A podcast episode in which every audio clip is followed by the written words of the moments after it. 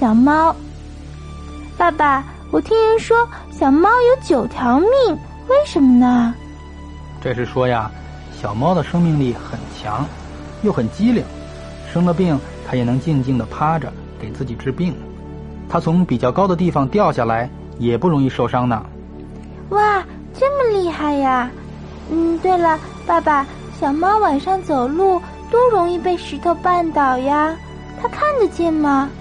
还有，小猫走路怎么没有声音呢？好孩子，你能想到这些很好。动物的眼睛里都有瞳孔，小猫的瞳孔啊特别大，而且肌肉收缩力又很强。